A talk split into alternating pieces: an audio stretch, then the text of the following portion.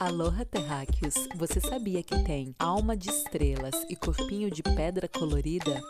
Fofocas Cósmicas, edição mineral por Mama Coca. Olá, olá, olá, bem-vindas, bem-vindos, bem-vindes. Hoje vamos falar dos astros. Meu nome é Lívia do Lago Basile, sou criadora da joalheria Mamacoca e apresentadora deste podcast cósmico Fofocas Cósmicas.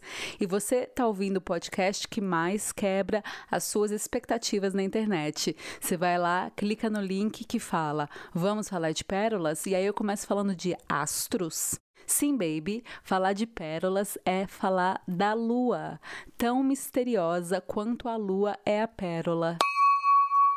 A lua é governante da água, controla nossas chuvas e, portanto, o reino vegetal. Ela rege a paz de espírito, o conforto, o bem-estar global e a sorte que cada ser tem que habita aqui neste planeta. A pérola, por sua vez, se cria, se forma na água. A pérola é a afta da ostra. Entra um corpo estranho no interior do molusco e às vezes ele entra e fica e às vezes é só uma passagem. E aí gera essa afta. Às vezes é só um grão de areia, às vezes é um bichinho microscópico. E aí o molusco, a concha, o abalone, sabiamente se protege cobrindo repetidamente esse corpo estranho com nácar, essa substância. Então, a pérola é a celebração da cura de feridas, é a volta por cima, querida. É uma formação delicada que leva de 2 a 5 anos. Tanto a variedade de pérolas do oceano que, pela reação mágica de Netuno, o deus do oceano, e sua salinidade, a pérola ela fica mais lustrosa, ela fica mais brilhante, e aí a concha, mexendo para lá e para cá, tem a maior possibilidade de ficar redonda que daí essa camada de nácar que vai depositando consegue ter mais uniformidade. E a gente tem também a variedade de água doce, que ainda é preciosa e bela, e a diferença entre as duas entre o lustro, né, o brilho das duas é microscópica. Então, pelo fato de ser um processo que conta com a sorte e mais uma série de fatores para a pérola sair brilhante e redonda, japoneses e chineses encontraram formas de cultivar essas ostras para garantir pérolas redondas e brilhantes a muitas gerações. Essa prática existe há 500 anos antes de Cristo e a gemoterapia, né, a terapia dos cristais, das pedras e médicos ayurvédicos, que foram os indianos que começaram com essa prática, esse estudo dos cristais. Inclusive, temos um episódio sobre Ayurveda, tá? Procurem saber, é maravilhoso. E eles acreditam que o efeito das pérolas cultivadas, tanto quanto as pérolas produzidas ao acaso do destino, tem a mesma função. Quando a gente fala de água, a relação é direta com a Lua. A Lua é um imã que atua sobre as águas do planeta azul.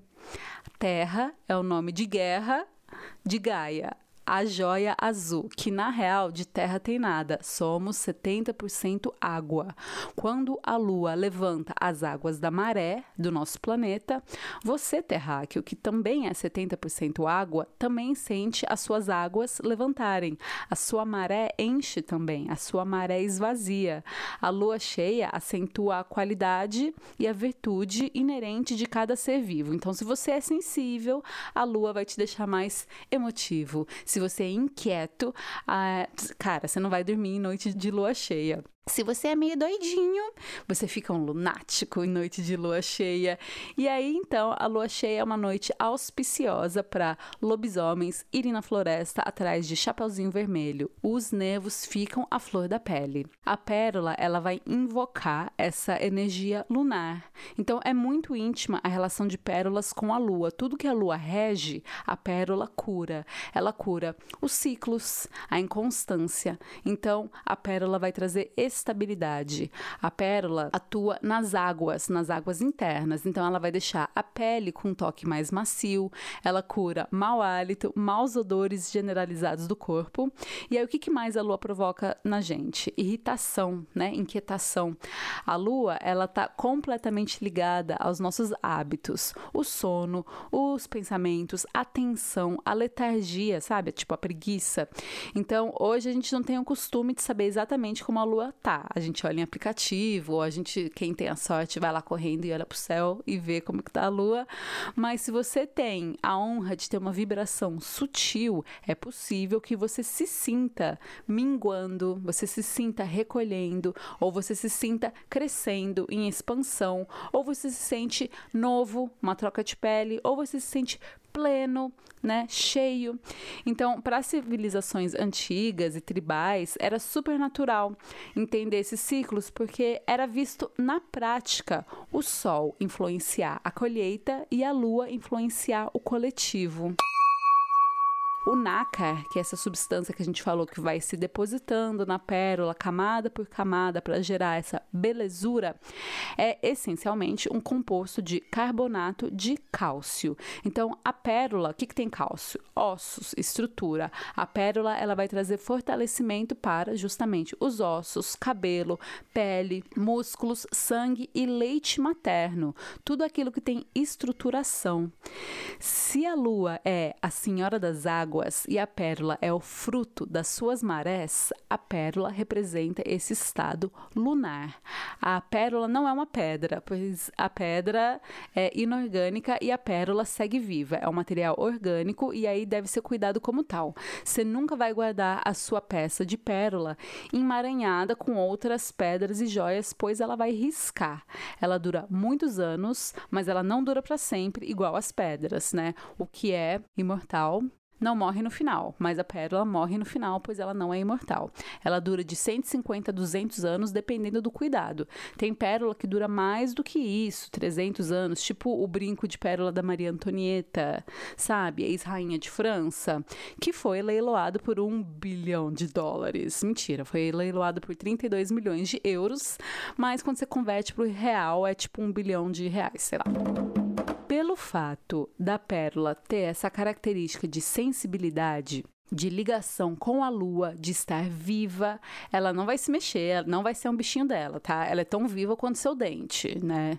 Supondo que você escova seu dente, não tem nenhuma cara e nenhum bichinho saindo dele. Mas, por ela ter essas características, ela é uma peça de festa, é uma peça festiva. Você vai usar a pérola para celebrar e aí ela vai atuar quanticamente para conseguir atuar em você. Você nunca vai usar a pérola quando você está chateado, pois a pérola absorve esses sentimentos. Quando você está radiante, é um ótimo momento para você usar ela, pois ela vai conseguir atuar profundamente nessas estruturas que a gente mencionou. E aí, Terráqueo, você nunca dorme com pérolas. Primeiro, porque ninguém quer acordar com um colar de pérolas arrebentado. Segundo, pois ela pode riscar. E terceiro, porque, sei lá, a não ser que seu sono seja muito protegido, você tenha consciência total do que acontece com você quando você dorme. Sei lá, se você tem pesadelos ou fica suado à noite, a pérola vai absorver tanto a sua aflição do pesadelo quanto o seu suor noturno. E aí é isso, né, gente? Sei lá para onde a gente vai quando a gente dorme, na dúvida vai sem pérolas.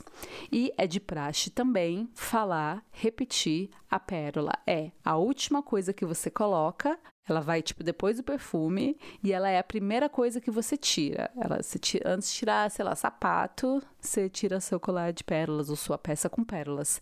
Se você tem ou já teve um útero nessa vida, entenda que ele se comporta igual a lua. A pérola vai acalmar esse processo de expansão e contração. E se você nunca teve um útero físico, mas você tem a sensibilidade lunar de contração e expansão, tá de parabéns, pois não existe nada mais importante hoje do que o ser humano integrar o ciclo do Sol e da Lua nas suas vidas. E assim, quem sabe, a gente não entende que somos feitos de estrelas que nascem, morrem, mas não perdem o seu brilho, mesmo anos e anos luz depois.